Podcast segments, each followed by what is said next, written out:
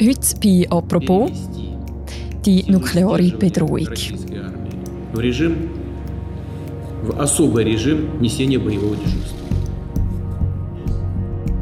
Am Sonntagnachmittag hat eine Ankündigung von Wladimir Putin die Welt aufgeschreckt, nämlich dass er die Abschreckungswaffen in Bereitschaft versetzen. Viele haben das gelesen als Atomwaffen. Wie groß ist die Gefahr, dass es tatsächlich zu einem Atomkrieg kommt und was genau würde das bedeuten? Über das reden wir heute bei «Apropos». Mein Name ist Mirja Gabatuller und bei mir im Studio ist heute nochmal der Christoph Münger. Er leitet das Ausland-Ressort bei Tamedia. Hallo Christoph. Sali, ja, ja, immer auf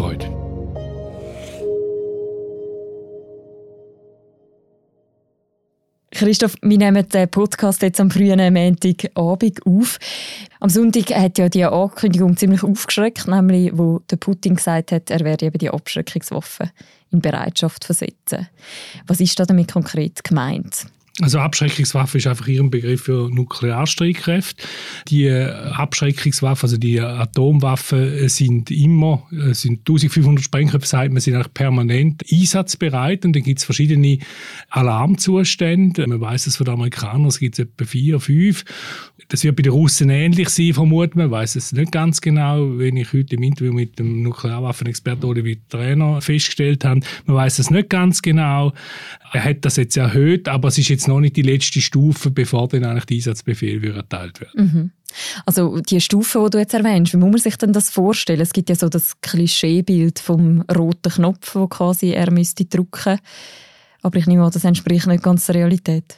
Nein, das, äh, das ist nicht ganz so. Also, aber sie hat auch immer, wie beim US-Präsidenten, ist jemand, der hinter Wladimir Putin herläuft und eigentlich die Code für den Einsatz und auch mögliche Optionen, wo man die Waffen könnte einsetzen könnte, hinter ihm hertreibt.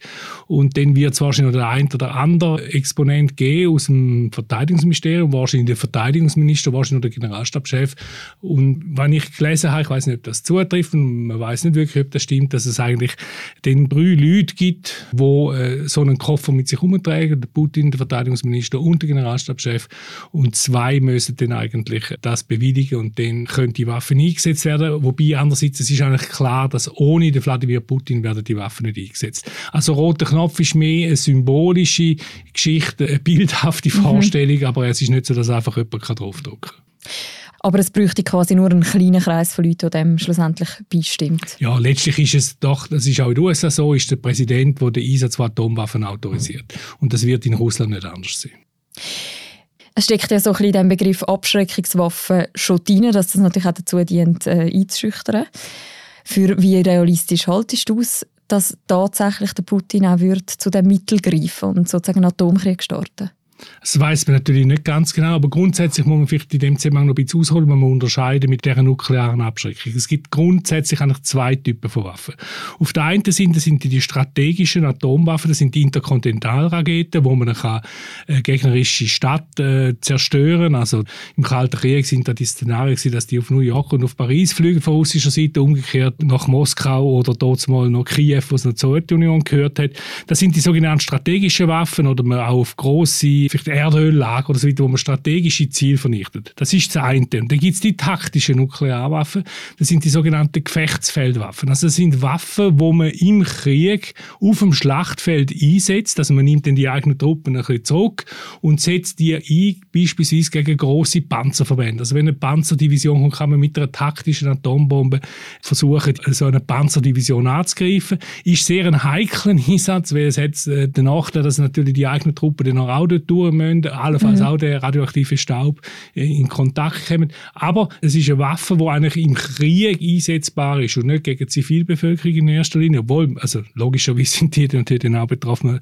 Es ist nicht irgendwie etwas harmlos. Aber der Punkt ist, dass jetzt äh, in den letzten Jahrzehnten, also wir reden von den letzten 20, 25 Jahren, haben die Russen, aber auch die USA angefangen, sogenannte Mini-Atombomben zu bauen. Also eigentlich sehr kleine taktische Waffen, die einsetzbar wären auf dem Schlachtfeld. Und damit haben sie die Schwelle vom Atombombeneinsatz, eigentlich seit Hiroshima und Nagasaki sehr hoch ist, haben sie die Schwelle gesenkt. Also Hiroshima 1945, wo ja riesige ähm, Zerstörung und auch viel, viel äh, Menschenleben gekostet hat. Das heißt aber, dass wahrscheinlich realistischer wäre, dass der Putin damit die erste, also die taktischen Waffen gemeint hat? Also offenbar sind äh, alle Atomstreitkräfte in Alarmbereitschaft versetzt worden. Also das heißt auch die strategischen Waffen. Und man muss sagen, die Atombomben, klar ist es eine Waffe, um ganze Länder zu zerstören, aber es ist vor allem ein politisches Druckmittel. Oder? Man, der Henry Kissinger hat einmal gesagt, ab dem Moment, wo eine Atombombe eingesetzt wird, ist sie eigentlich unbrauchbar im Sinne von, sie hat, sie hat keine Wirkung mehr. Klar, eine tödliche Wirkung dort, wo sie explodiert, aber um etwas durchzusetzen, ist die Wirkung verloren. Im Moment tut Wladimir Putin sein Nuklearwaffenarsenal politisch einsetzen und nicht militärisch, aber er droht natürlich mit dem militärischen Einsatz. Mhm. Dass er jetzt die Drohung ausspricht, wie viel hat das auch damit zu tun, wie gerade allgemein der Kriegsverlauf in der Ukraine ist? Ja, man hat ein bisschen den Eindruck, äh, es läuft nicht ganz nach seinen Vorstellungen.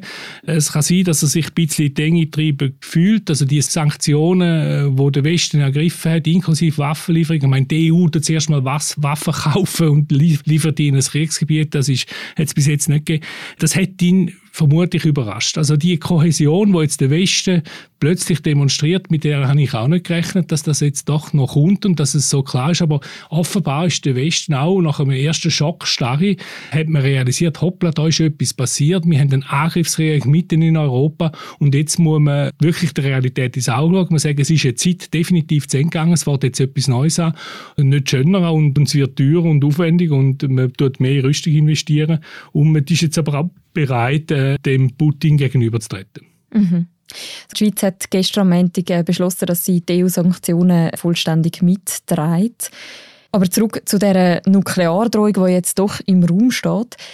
Was könnten denn hypothetische Szenarien sein, wenn jetzt trotzdem tatsächlich so eine Atomwaffe zum Einsatz käme?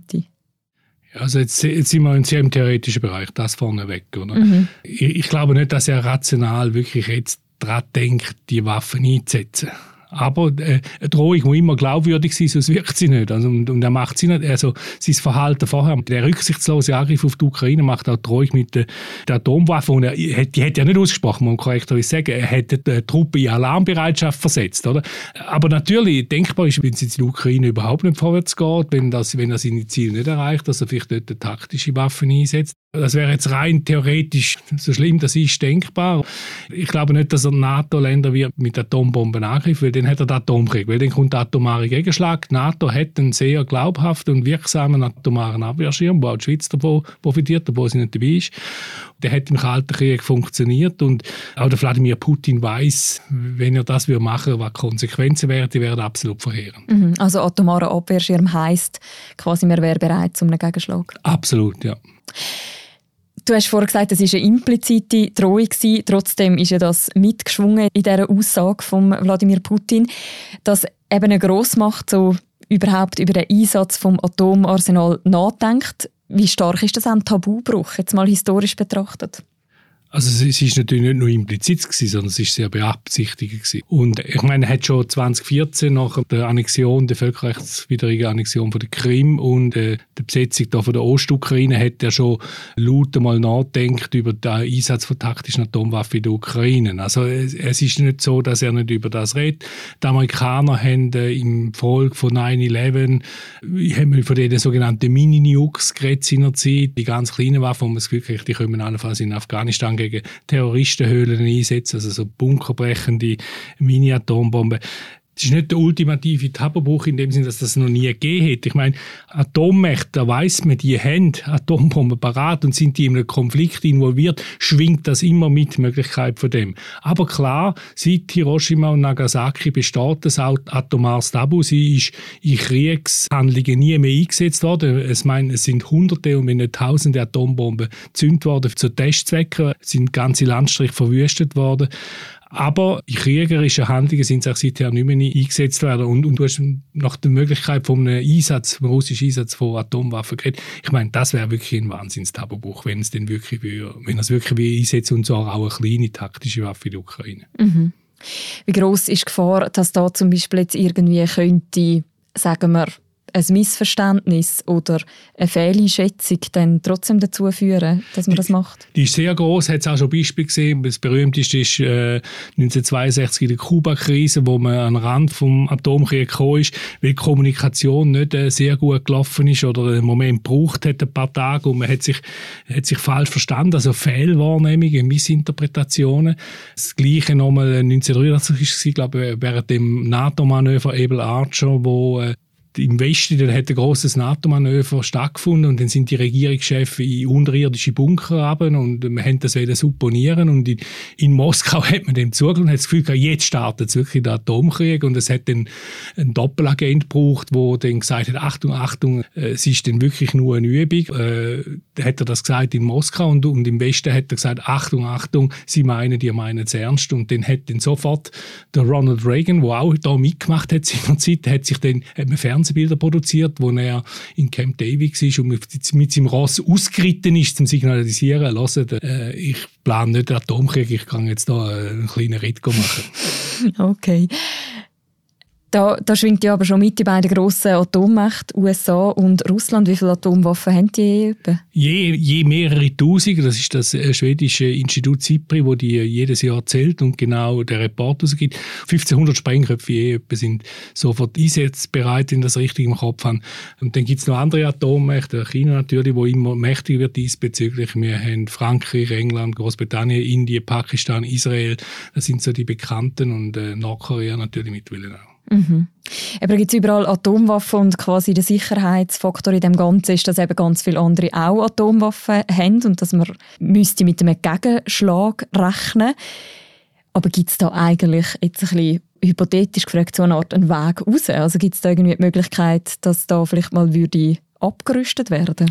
Ja, eigentlich gibt es ja den sogenannten Non-Proliferationsvertrag, wo darin festgehalten ist, dass die Waffen nicht weiter verbreitet werden. Gleichzeitig haben sich die Atoma Atommächte äh, verpflichtet, selber abzurüsten. Aber das ist der Non-Proliferationsvertrag ist auf der einen Seite sehr wichtig, weil es doch ein bisschen minimales Gerüst. Andererseits äh, ist es auch eine Lebenslüge, weil jeder weiß, jeder Diktator weiß, wenn ich die große Bombe habe, dann bin ich eigentlich unangreifbar. Und äh, den Nordkoreanern ist das ja gelungen, so einen äh, Nuclear Deterrent aufzubauen, wo sie mehr oder weniger unangreifbar machen. Mhm.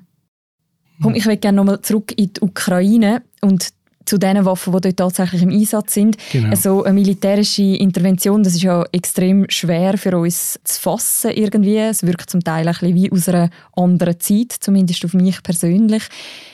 Wie sieht der Krieg denn eigentlich aktuell aus? Also was, was stehen sich da für Kräfte gegenüber? Also im Moment ist es wirklich das Gegenteil von der Atombombe, die dort eingesetzt wird, vor allem auf ukrainischer Seite. Ich habe eindrückliche Fernsehbilder gesehen, wo äh, Zivilistinnen und Zivilisten Molotow-Cocktails bastelt haben, also höchst improvisierte, fast terroristische Waffen. Auf der, das ist die auf der einen Seite. Auf der mhm. anderen Seite haben wir die, die Panzertruppen von den Russen, die in das Land eingedrungen sind und jetzt zum Teil nicht so recht vorwärts kommen. Man, man liest Bericht, dass Ukrainer so äh, Panzer können abschiessen. Sie bekommen ja jetzt auch Waffen über Panzerabwehrwaffen. Also das ist ein komplett konventioneller Krieg, der dort stattfindet. Es geht nicht um die nukleare Option. Und jetzt konzentriert sich so ein bisschen auf die Städte. Kiew und Kharkiv sind vor allem im Gespräch. Die russischen Truppen kommen jetzt in, in die Städte hinein und äh, es droht der sogenannte Häuserkampf, also das Straßen und Straßenzug muss erobert, respektive verteidigt werden.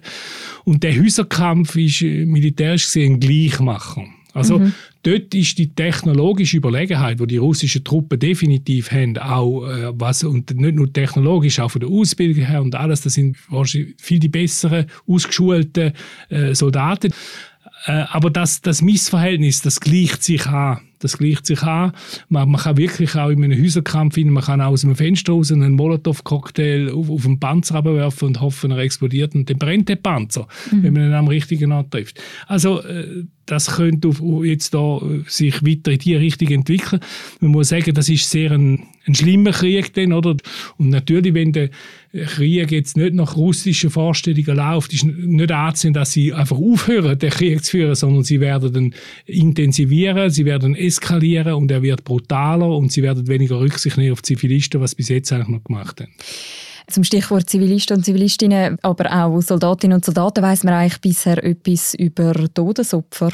Ja, ich habe keine Zahl gesehen, die mich wirklich überzeugt hätte. Ich glaube, es gibt auf beiden Seiten Verlust. Es gibt sicher auch zivile Verluste. Also man Zivilistinnen und Zivilisten sind ums Leben gekommen. Man hat gesehen, wie Agete Häuser geflogen sind. Andererseits tun sich die Ukrainerinnen und Ukrainer gut schützen. Ich meine, die gehen im so gut schützen, so gut wie es halt möglich ist. Sie gehen mhm. in die U-Bahn-Schächte runter. Das erinnert einem an den Zweiten Weltkrieg, wo die Engländer äh, angesichts der deutschen Bombenangriffe auch in die U-Bahnen sind in London. Du hast es vorher schon angetönt, das sind ja vor allem Städte, die im Moment auch umkämpft sind, zum Beispiel Kiew. Man liest ja jetzt eben öfters so davon, dass Städte eingenommen werden sollen. Was, was bedeutet das eigentlich? Also wenn ist eine Stadt nicht mehr in Hand von den Bewohnerinnen und Bewohnern, sondern von der Militärmacht, die da einrückt? Also zuerst muss man sagen, Kiew ist natürlich darum ein Ziel, weil es einfach das Zentrum ist vom Land. Und zwar das politische Zentrum, das wirtschaftliche Zentrum, äh, wahrscheinlich auch das kulturelle Zentrum. Kharkiv ist, glaube ich, die zweitgrößte Stadt von der Ukraine. Darum wahrscheinlich auch wichtig, wahrscheinlich auch industriell, ist näher an der Grenze zu Russland. Aber vor allem Kiew, dort ist der Zelensky, dort ist der Präsident und der hätte der Putin selber gesagt, das sei eines der wichtigsten Ziele. Darum dreht sich das so um, dass Kiew wenig eine Stadt eingenommen Ja, wenn das, wenn das also jetzt die Hauptstadt natürlich klar, wenn die Regierung gestürzt ist, äh, wenn äh, die äh, eindringenden Truppen dann die wichtigen Orte kontrollieren, also wir reden von wichtigen Kreuzungen, wir reden vor allem von den Flugplätzen, wir reden vom Fernsehstudio, dass sich äh, die Macht, die vorher drin war, eigentlich nicht mehr äußern kann, sie kann sich nicht mehr bewegen, sie kann nicht mehr befehlen und sie verliert Kontrolle. Und dann äh, folgt allenfalls eine Kapitulation Revolution vielleicht aber auch nicht, aber dann ist eigentlich dann so eine Stadt erobert. Mhm. Und wenn man das zusammendenkt, dann wäre das wahrscheinlich auch der Moment, wo jetzt so ein Krieg, zumindest unmittelbar die Kriegshandlungen beendet werden. Weiß ich nicht, ob das so ist in, in, in der Ukraine. Also also wenn jetzt äh, der Zelensky, der Präsident, würde fallen, wenn der in die Hände würde fallen von den, von den Russen, klar, wäre ein riesiger Rückschlag. Aber ich könnte mir gut vorstellen, dass im Westen sich der Widerstand neu formieren In Lemberg, dort äh, sehr pro-europäische Kräfte, ist denkbar, aber ich weiß es definitiv nicht. Das weiß niemand. Also, das ist wie immer so bei diesen Kriegen, oder? Es gibt dann riesen Pläne voraus und es gibt äh, auf der einen Seite von der kriegsführenden Partei oder es gibt Prognosen vor allen rundum und in der Regel ist ab dem ersten Schuss Schussverfallt sind alle die Kriegsbleimakulatur.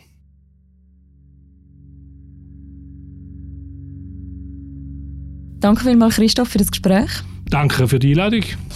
Das war es, die heutige Folge von «Apropos», dem täglichen Podcast vom «Tagesanzeiger» und von der Redaktion Tamedia. Die ganze Berichterstattung rund um die Ukraine-Krise mit allen aktuellen Updates, die findet ihr natürlich auch auf der App und auf der Webseite vom «Tagesanzeiger». Wir verlinken auch noch ein paar Beiträge im Beschreibung zu deren Episode. Und wer sich dafür interessiert, wie die USA auf die Drohung reagiert hat, dem kann ich auch noch sehr unseren USA-Podcast ans Herz legen. Der heißt Alles klar Amerika und den findet man überall, wo man Podcasts hören kann. Und natürlich bleiben auch wir an dem Thema dran. Wir hören uns morgen wieder mit der aktuellen Folge.